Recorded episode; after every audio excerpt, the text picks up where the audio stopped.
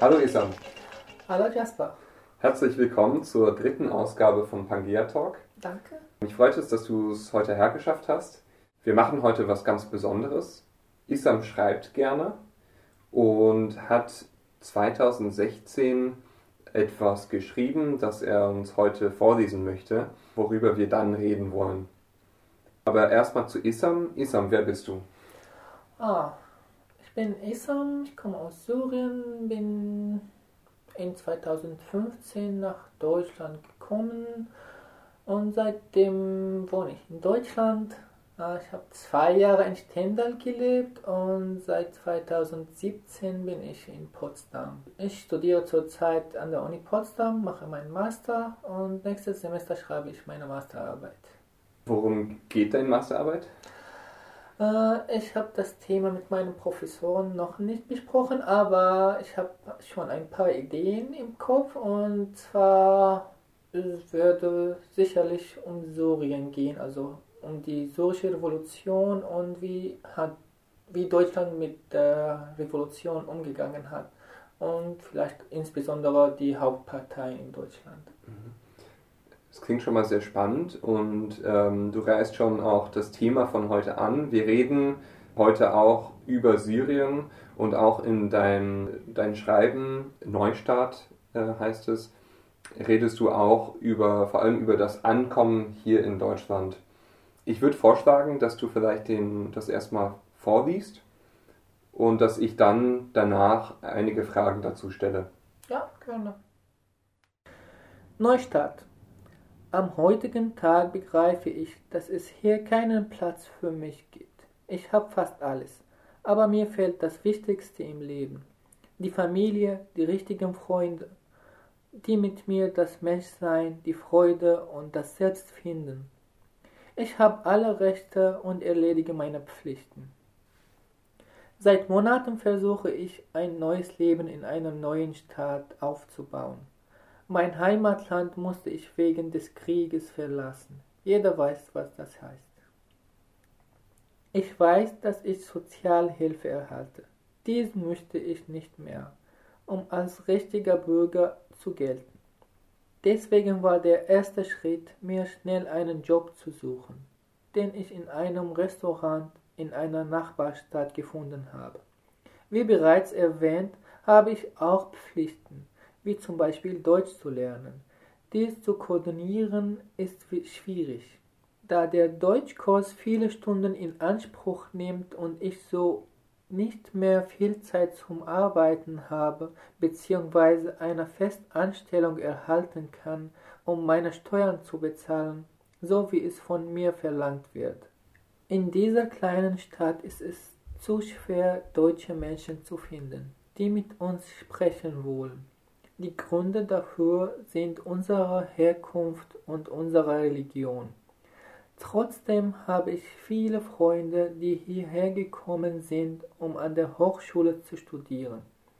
Unsere Gespräche beginnen und enden oft mit dem Wort Syrien. Sie laden mich zu jeder Gelegenheit ein, zum Beispiel wenn sie Geburtstag oder eine Party feiern. Dabei fühle ich mich wie ein Fremder zwischen ihnen. Ich möchte ein Teil von ihnen werden und wünsche mir, alles mit ihnen teilen zu können. Schwierigkeiten haben wir, den Kontakt aufrecht zu erhalten und Freundschaften zu gründen. Daran bin ich nicht gewöhnt. Ich kann meine Depression und Isolation vor ihnen nicht verbergen. Ich sehe in ihren Augen Mitleid oder Desinteresse. Dadurch reißt der Kontakt von einigen ab. Das macht mich traurig und ich kann es nicht verbergen. Ich möchte das Mitleid nicht, sondern möchte ich teilhaben. Dabei handle ich nicht als Sure. Manche sind aufrichtig und trösten mich. Außerdem erinnern sie mich daran, dass nach Deutschland geflüchtet zu sein die Chance meines Lebens war. Muss ich immer dankbar sein? Sie glauben, meine Situation zu verstehen und wollen mir ihre Sicht, ihre Worte und ihre Gespräche überhelfen. Sie denken, diesen kurzen Eindruck meiner Erfahrungen beurteilen zu können. Muss ich das akzeptieren? Sie wissen nicht, dass ich viele Erfahrungen gemacht habe, die ich nicht mit Ihnen teilen kann. Manchmal wegen der Sprache, aber meistens wegen meines Desinteresses. Mein Leben habe ich in Syrien gelassen. Hier versuche ich mir nun ein neues Leben aufzubauen, auch mit Surern, die ich kennenlerne. Manche von ihnen sind anders als ich.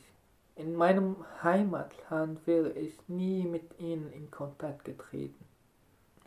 Ich versuche mir ein neues Leben aufzubauen, anstatt in Trauer zu ertrinken. Die Integration ist eine große Lüge, solange sie mit uns umgehen, als wären wir Opfer, die bemitleidet werden müssen, oder als Feinde, die ihr Land besitzen und zerstören wollen.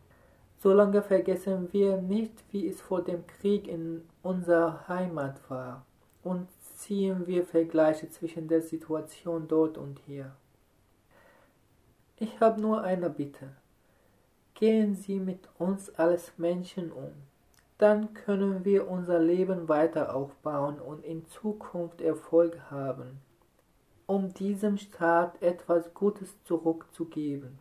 Dieser Staat der sagte, ihr seid willkommen, aber inzwischen sind alle Türen verschlossen. Isam, danke, dass du uns das vorgelesen hast. Ich würde gerne erfahren, wann äh, du diesen Text geschrieben hast, in welche Situation du dich also befunden hast, aber auch für wen du es geschrieben hast. Ich habe diesen Texten ein paar Monate nach meiner Ankunft in Deutschland, also das war 2016 und damals habe ich immer gehört, gelesen, Medien, überall auf der Straße.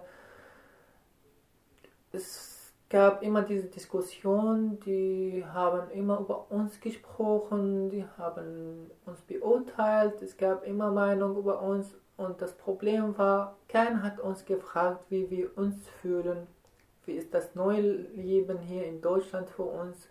Was machen wir, welche Probleme wir haben. Alle haben behauptet, was wir haben, was wir brauchen und was wir durchmachen, aber keiner hat uns gefragt. Deswegen hatte ich die Idee, dass ich das aus unserer Sicht erzählen kann.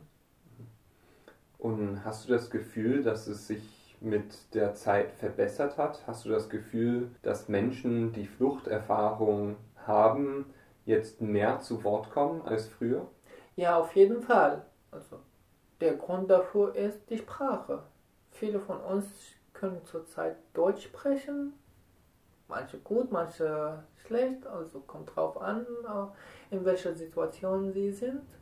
Aber viele von uns sprechen jetzt Deutsch und wir können auch unsere Meinung weitergeben. Mhm. Ja, ist ein spannender Punkt. Ja, das verstehe ich. Ähm, ich gehe nochmal auf deinen Text zurück. Du hast gesagt, in dieser kleinen Stadt ist es schwer, deutsche Menschen zu finden, die mit uns sprechen wollen. Mit einer kleinen Stadt meinst du hier Stendal, denn du, du hast ja in Stendal gewohnt. Und genau, also du sagst, dass es schwierig war, hier ähm, deutsche, vielleicht auch Freunde zu finden. Würdest du sagen, das hat sich geändert jetzt im Laufe der Zeit? Ja, genau, ich habe Stendal gemeint. Da habe ich ungefähr zwei Jahre gelebt. Äh, Stendal ist eine kleine Stadt in Sachsen-Anhalt.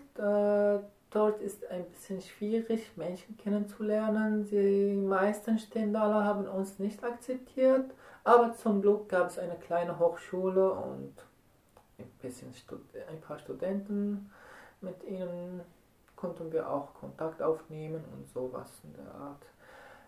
In Potsdam ist nicht so anderes geworden. Also ich finde es sehr schwierig, hier in Potsdam neue Kontakte zu finden, neue Freunde zu finden, da viele junge Menschen in Berlin wohnen, besonders die Studenten.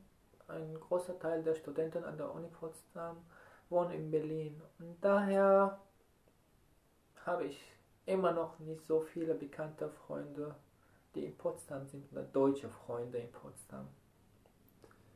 Also du hast ja geschrieben, dass es schwierig für dich war, deutsche Menschen zu treffen und Freunde zu finden. Das hast du jetzt eben auch nochmal erläutert. In dem Text, das du geschrieben hast, sagst du, dass du schon eher nochmal mit Syrern in Kontakt gekommen bist. Vor allem auch mit Leuten, denen du vielleicht in Syrien ähm, äh, nichts anzufangen gewusst hättest, aber hier dann eben doch.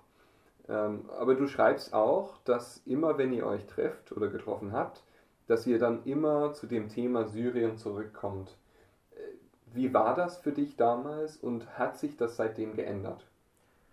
Ja, genau. Also mit Syrien ist es auch schwierig.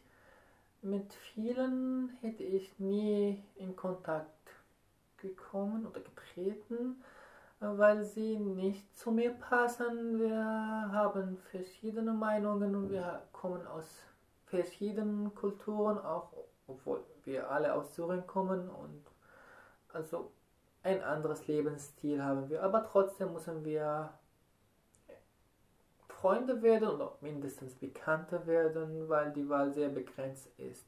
Also wir sind nicht mehr in der Heimat. Und was die zweite Frage betrifft, ist das immer noch der Fall. Also wenn ich jetzt ins Gespräch mit Deutschen komme, ist das Wort Syrien immer in der Diskussion. Wenn Sie hören, dass ich oder wenn Sie erkennen, dass ich Syrer bin oder aus Syrien komme, fragen Sie immer diese typischen Fragen. Was in Syrien los ist, ob ich Alkohol trinke oder Schweinfleisch esse und so weiter, sowas in der Art. Das finde ich immer nervig, weil die Deutschen haben beurteilen in diesem Thema und sie wiederholen immer die gleichen Fragen.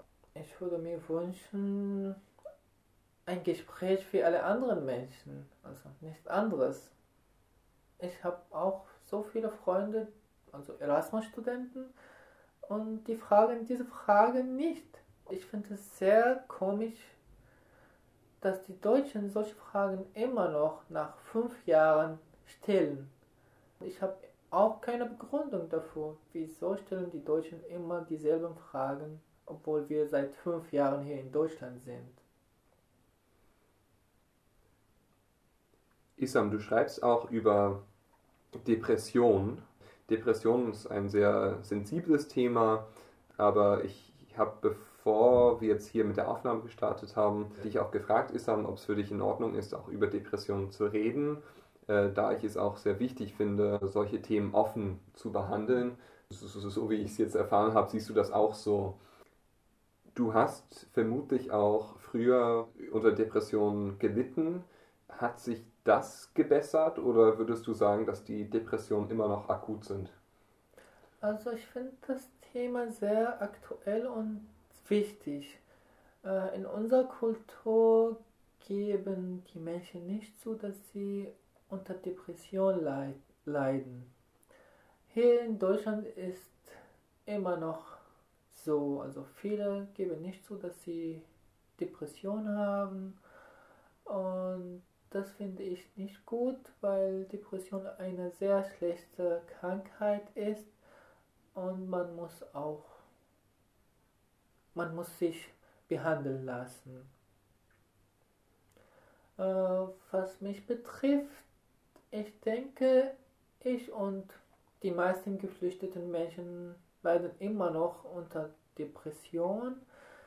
Äh, wir können unsere Heimat nicht vergessen. Es gibt immer noch aktuelle Nachrichten von unserem Heimatland. Immer viele Tote, Geflüchtete. Unsere Verwandte, Familien, Freunde leben immer noch in Syrien. Wenn wir schlechte Nachrichten bekommen, wird das uns stören, auf uns negativ wirken. Äh, viele uns haben auch sehr schlechte Erfahrungen. Viele von uns haben Menschen verloren. Bruder, Schwester, Väter, Mutter und so weiter. Das kann man nie vergessen und das bleibt für immer, denke ich. Also, ich glaube, ja, wir sind depressiv und das können wir nicht leugnen. Was könnte Deutschland von Syrern lernen? Ich weiß es nicht, ob Deutschland von Syrien was lernen kann, aber eins ist mir sicher. Wir haben in Syrien eine Revolution gegen eine Diktatur und das kann jedem Volk passieren. Aus diesem Grund sollten alle Völker, zivile Menschen Solidarität haben, einander helfen und immer wie ein Menschen sein gegen die Diktatur und alles, was die Menschheit schaden könnte. Isam, danke. Ich denke, das sind äh, tolle Schlussworte. Dann, Isam, ich bedanke mich ganz herzlich bei dir und ähm, dann wir sehen uns bald. Ja, vielen Dank. Pangea Talk wird ermöglicht durch Engagement Global. Schreibt mir gerne eine E-Mail an pangeatalk at gmail.com. pangeatalk at gmail.com